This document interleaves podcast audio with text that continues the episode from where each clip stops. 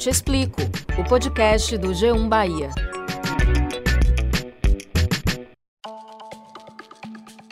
Olá, eu sou Valma Silva, editora do G1 Bahia. E eu sou Camila Marinho, repórter e apresentadora da TV Bahia. E esse é o Eu Te Explico, o podcast do G1 Bahia. Em 19 de abril de 1940, o primeiro Congresso Indigenista Interamericano, reunido no México, aprovou uma recomendação proposta por líderes indígenas de vários países, estabelecendo o Dia do Índio, uma data que deveria ser dedicada ao estudo das causas indígenas. No Brasil, foi em 1943 que a recomendação passou a ser adotada, e desde então, todo 19 de abril é celebrado o Dia do Índio. Quase 80 anos depois, a população indígena ainda é vista de forma estereotipada, preconceituosa. E a sensação é de que não tem nada a comemorar diante da falta de políticas públicas efetivas para a preservação do que restou de um povo. Essa situação ficou ainda mais evidente durante a pandemia. A gente sabe que, como nós indígenas somos muito vulneráveis e acaba estando sempre junto um do outro, quando um pega, a maioria todas vão pegar também. Está faltando álcool gel nas aldeias, está faltando máscara, está faltando tudo.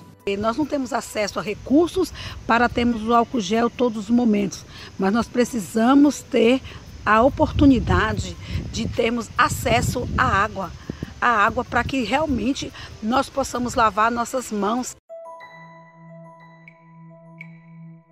Se a saúde já era precária há muito tempo nas aldeias, com a Covid-19 esse abismo aumentou. Só na Bahia, até o início de abril, já tinham sido registrados mais de mil casos da doença, com oito mortes em aldeias do estado. A primeira dessas mortes aconteceu em junho do ano passado. Esse idoso ele tinha aproximadamente 80 anos e era morador da aldeia Tupinambá, que fica em Olivência, no município de Ilhéus. Acredita-se que, relacionado a esse caso, outras 13 pessoas da mesma aldeia se contaminaram, porque tiveram contato com este idoso aí.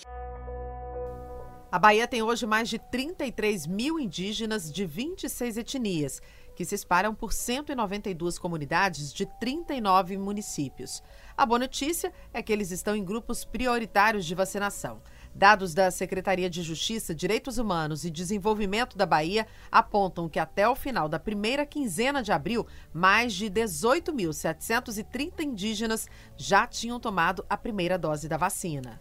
Para os indígenas, a vacina é uma esperança, assim como para a população de forma geral. Mas em se tratando dos índios, a preocupação é que existe uma dificuldade de manter o distanciamento nas aldeias que têm estruturas precárias, inclusive de serviços de saúde. E sem falar nas dificuldades econômicas e até tecnológicas, já que muitos não têm acesso à internet. Por isso, neste episódio do Eu Te Explico, vamos abordar a luta indígena pela sobrevivência em tempos de pandemia. Nossas convidadas são Maria Hilda Baqueiro, doutora em História Social pela USP e atualmente professora da UFBA, e Luena Maria Ferreira, Índia Pataxó, presidente da Associação dos Pescadores Indígenas da Coroa Vermelha, empreendedora e premiada nacionalmente. Maria Hilda, bem-vinda. A Secretaria Especial de Saúde Indígena, a CESAI, reconhece que os povos indígenas são mais vulneráveis a viroses, principalmente infecções respiratórias como a Covid-19. Essa é uma situação reconhecida até pelo Ministério Público Federal, que chegou a emitir uma série de recomendações a órgãos públicos, ministérios, estados, municípios. Hoje, qual que é o principal problema que as aldeias enfrentam no combate à Covid-19? Olha, obrigada pelo convite. Vamos lá. É, pare. A situação indígena, a gente tem que pensar muito de uma forma particular a depender do tempo de contato que eles mantêm com a sociedade nacional. Os contágios viroses e doenças infecto-contagiosas, né? É, eles estão presentes e registradas desde o século XVI. Para você ter uma ideia, né, o próprio José de Anchieta afirmava em sua uma carta que ele envia a Portugal, que dois terços da população indígena de todo o litoral, do que hoje a gente chama de Brasil, é, teriam morrido de sarampo, catapora e varíola. Esses povos indígenas, eles não têm, devido ao seu isolamento espacial, eles não tinham, como alguns grupos hoje isolados no Brasil também ainda não têm, nenhum tipo de anticorpos para essas doenças que são tipicamente nossas. Então, a comorbidade é muito acentuada né, e muito difícil de ser resolvida, inclusive porque são povos que, no caso desses recém-contatados, eles dependem totalmente para se alimentar da, dos alimentos que eles recolhem nas matas, através de caça, coleta, agricultura. Isso faz com que, se você tem uma comunidade com muitas pessoas doentes, além da doença, você tem um agravamento da falta de alimentação. No caso da Bahia, esses índios já viveram longos períodos de comorbidades, né, de viroses trazidas pelas populações europeias, né, são aquilo que nós já chamamos de sobreviventes. Consequentemente, são pessoas que já têm anticorpos, mas de qualquer maneira eles não têm, vamos dizer, a facilidade de reação orgânica a doenças mais graves. Diante de tudo o que você colocou, eu me recordei aqui que muito se fala em genocídio das populações indígenas, entre outros motivos porque a estrutura de saúde é algo que nunca foi priorizado em políticas públicas. Com a pandemia, essa situação se agrava? De fato, existe um risco de extermínio dessas populações? Sim, principalmente, como eu estou lhe dizendo, dos isolados, porque eles ainda não têm os anticorpos e eles não, não sabem falar português. A maioria você não tem deles não tem também um intérprete brasileiro que fale a língua deles. Então, para eles é alguma coisa absolutamente inacessível em termos de conhecimento, em termos de percepção da importância de uma vacinação, da importância, enfim, de uma série de mecanismos de prevenção. Mas aqui na Bahia nós temos grupos indígenas não, que. Na Bahia não. Na Bahia nossos grupos já são contatados uh, desde o século XVI, né? Você já teve muitas mortes por, por doenças infecto-contagiosas ah, principalmente sarampo, sarampo, catapora, gripe, varíola, né? Então ele já tem alguns anticorpos. Com a pandemia, né, com a Covid-19, quais são os principais problemas que essas aldeias vêm enfrentando, principalmente aqui na Bahia? Vários fatores, que são fatores sociais, políticos e econômicos, né, que interferem diretamente nesse acesso à saúde, nesse acesso a um tratamento adequado problema maior deles inicialmente, né, esses grupos, eles são desconhecidos ou, não querem, a comunidade em volta não quer que eles sejam re, reconhecidos, numa disputa clara por terra. Né? O conflito ele se acentua, ele se agrava e nesses momentos em que a, a município detém o poder de deslocar é, a, funcionários que possam dar o tratamento adequado às pessoas, isso não é feito. Só para complementar o que você falou sobre a questão da demarcação de terras, segundo o último relatório de violência contra os povos indígenas do Brasil, pelo menos 287 terras indígenas estão em processo de demarcação e outras 528 são reivindicadas, mas ainda não há nenhuma providência do Estado para iniciar esse processo de demarcação. Então é uma situação muito grave e que infelizmente nós não vemos a devida atenção por parte do governo federal e dos órgãos competentes para resolver esse problema, né? Maria Hilda, você mencionou a questão dos mais velhos, né, que muitos não acreditam na vacina, mas abordando o âmbito cultural, nós sabemos que os mais velhos são pessoas muito respeitadas, né? Eles têm uma presença que é muito importante nas aldeias. E sabemos que eles são responsáveis por ensinar, né, transmitir os conhecimentos, a cultura aos mais novos. Diante desse cenário de pandemia, em que os mais velhos ficam isolados, quais são as perdas, né? De que modo que isso afeta a manutenção das tradições indígenas? Eu acho que é a perda da esperança. Nós temos grupos indígenas aqui no Brasil que eram superpopulosos e hoje estão restritos a uma pessoa, duas pessoas, três pessoas, exatamente porque você tem um processo de devastação, seja por doenças, tomada de terra, morte, queima das terras, tem uma série de mecanismos né, que fragilizam demais essas populações na sua capacidade de resistir, de sobreviver e de, vamos dizer assim, de sentir ânimos, certo? Para garantir a sua sobrevida. A crença de que as medicações tradicionais têm capacidade de reverter e de solucionar os problemas de ordem é, médica. Há uma destruição, vamos dizer assim, certo? Cultural do saber, inclusive do saber medicinal. O próprio organismo não resiste, vamos dizer assim, né, é, muito bem às medicações modernas que são muito invasivas, são muito violentas. Nós não medicamos desde que nascemos. Né? Primeira vacina com poucos meses, etc. Então o nosso próprio organismo vai se acostumando àquela medicação. Enquanto que os mais velhos, por não terem, inclusive, acesso a essa, a essa dose medicamentosa brutal que nós temos, eles têm um organismo mais frágil e a medicação que eles dispõem não soluciona os problemas novos.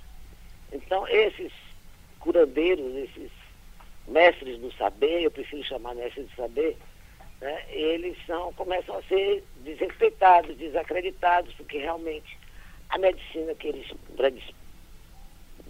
predispõem, que eles só colocam a serviço da comunidade, ela não funciona para os novos casos. Mas, em compensação, essas pessoas também não confiam plenamente no, na, na nossa medicina. E o impacto da nossa medicina no organismo deles é extremamente violento. Mas eu vejo, por exemplo, muitos indígenas que não acreditam na vacina, ou temem a vacina. Os índios começam a ter assistência médica na década de 60, 1960, no Xingu. Porque antes não havia a menor preocupação com a saúde indígena. E desde 60, que começou no Xingu, né, que outras comunidades vão pleitear tratamento igual. E só muito recentemente nós vamos ver que esse atendimento é, por parte da, da, sanitaristas, dos médicos, etc., vai se concretizando aos poucos. Né? E que essa situação também melhora um pouco na medida em que você tem médicos formados nas universidades e que retornam para suas comunidades e nessas comunidades eles conseguem, vamos dizer assim, estabelecer um diálogo entre o tradicional e o novo, de forma que não haja essas incompatibilidades, nem essas resistências às novas medicações. Mesmo assim, eu tenho tido acesso a, a vários grupos, né, e a gente percebe que eles têm tido, eles têm muito medo do que está acontecendo é, tem muita dificuldade, às vezes, de entender o que é uma vacina e como é que ela se processa, especialmente os mais velhos, né? E no sul do estado isso é mais forte do que no norte do estado, onde o contato sempre foi mais intenso e duradouro. Nós temos grupos no sul da Bahia que o contato não tem sequer 100 anos. Então, os mais velhos têm uma dificuldade até de aceitar que, que uma vacina possa ter um efeito muito profilático, muito, vamos dizer, que evita é, esse tipo de agravamento da situação. Tá bom, Maria Hilda, muito obrigada pela contribuição aqui para a gente entender um pouco mais sobre a luta indígena, especialmente nesse momento de pandemia. Foi um prazer conversar com a senhora. Obrigada. A conversa agora é com Luena Maria, da tribo Pataxó. Luena, bem-vinda. E antes de mais nada, eu quero ressaltar o seu currículo, que é invejável. Você tem 38 anos, foi a primeira gerente da Associação de Pescadores Indígenas de Coroa Vermelha, no Extremo Sul. Tem mais de 13 cursos na área de gestão financeira, contabilidade, administração e já foi premiada duas vezes pelo Sebrae como Mulher de Negócios da Agricultura. Isso já quebra um pouco da visão estereotipada que muita gente tem sobre os povos indígenas, né? Conta pra gente de uma forma breve um pouco da sua trajetória.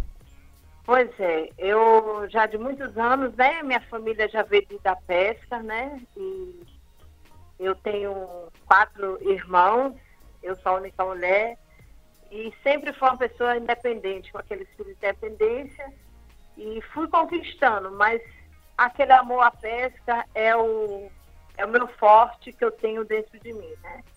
E, e eu venho, assim, é, acentuando, né, na minha atividade pesqueira, dentro da minha comunidade, né, setor da pesca. Eu falo muito aqui para a turma que eu visto a camisa da pesca, dos pescadores. E então, sempre fazendo o melhor, né? De que forma que a pandemia mudou hábitos e costumes das aldeias, mais especificamente da aldeia em que você vive? Olha, a pandemia, enfim, mundial, ela já vem dando um impacto muito grande. Mas na, na minha a, aldeia, ela tem dado impacto também, porque aqui a gente é uma aldeia urbanizada.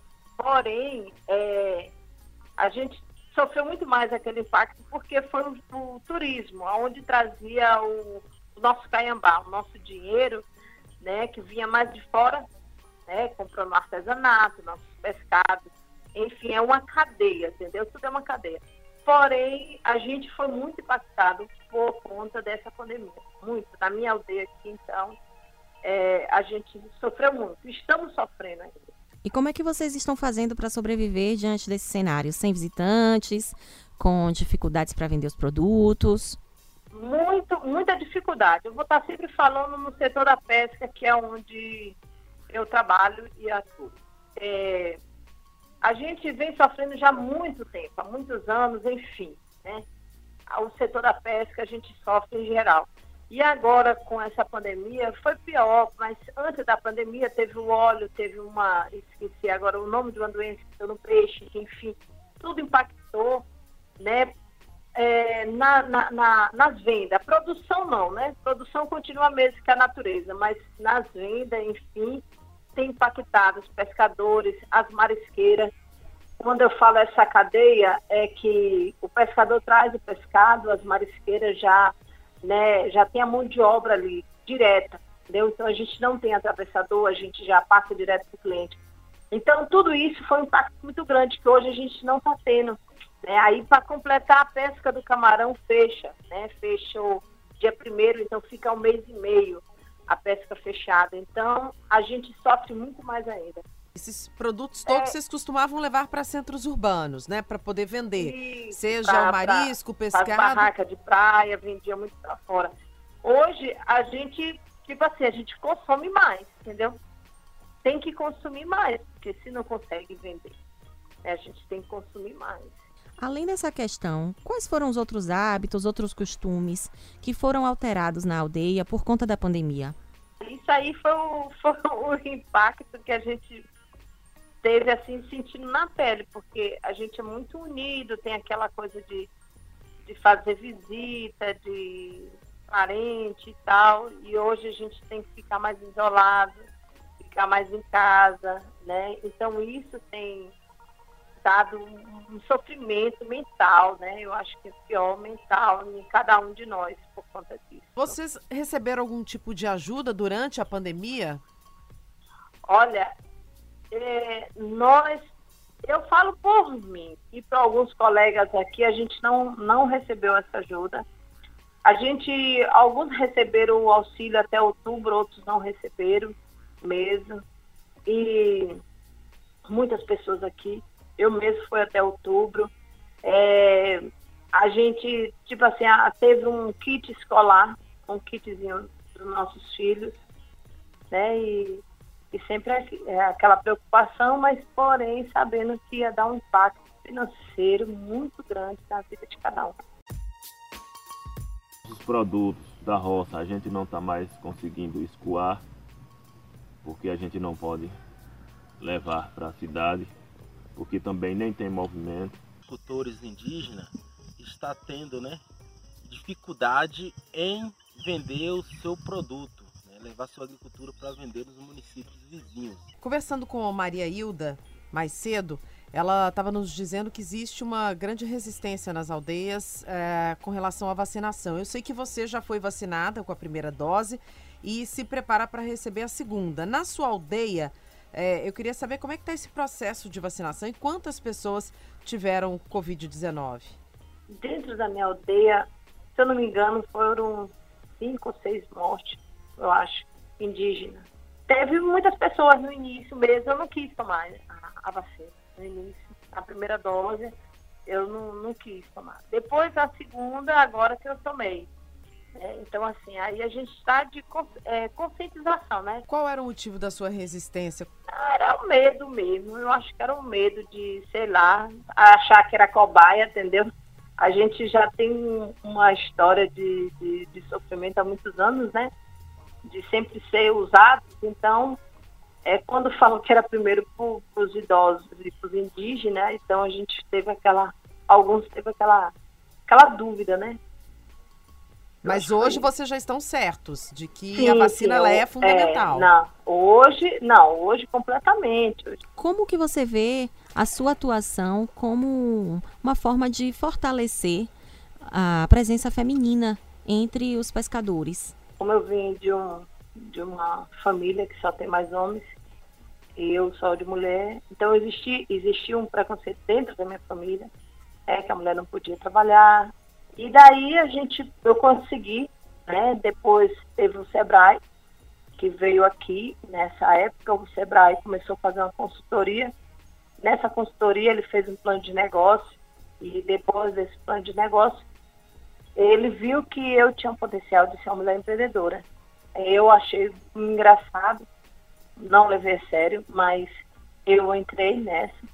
E aí eu ganhei a, premia, a premiação da mulher empreendedora né, estadual. Foi muito bom. Depois, a segunda vez, eles me convidaram de novo. Eu ganhei ela no, no, no nacional também, terceiro lugar. E, então, assim, sempre me orgulhei que foi na área rural, porque é a, a área da pesca não é aquela empresária, vamos supor, mas também eu, não, eu dou o meu valor, uma coisa muito bonita da sua trajetória é que mesmo diante de tantas dificuldades, do preconceito que a sociedade tem, você mantém o uso de acessórios, adereços indígenas. É, se você me, vê, me perguntar se eu tenho um, um brinco de prata ou um folhado prata ou ouro, eu não tenho.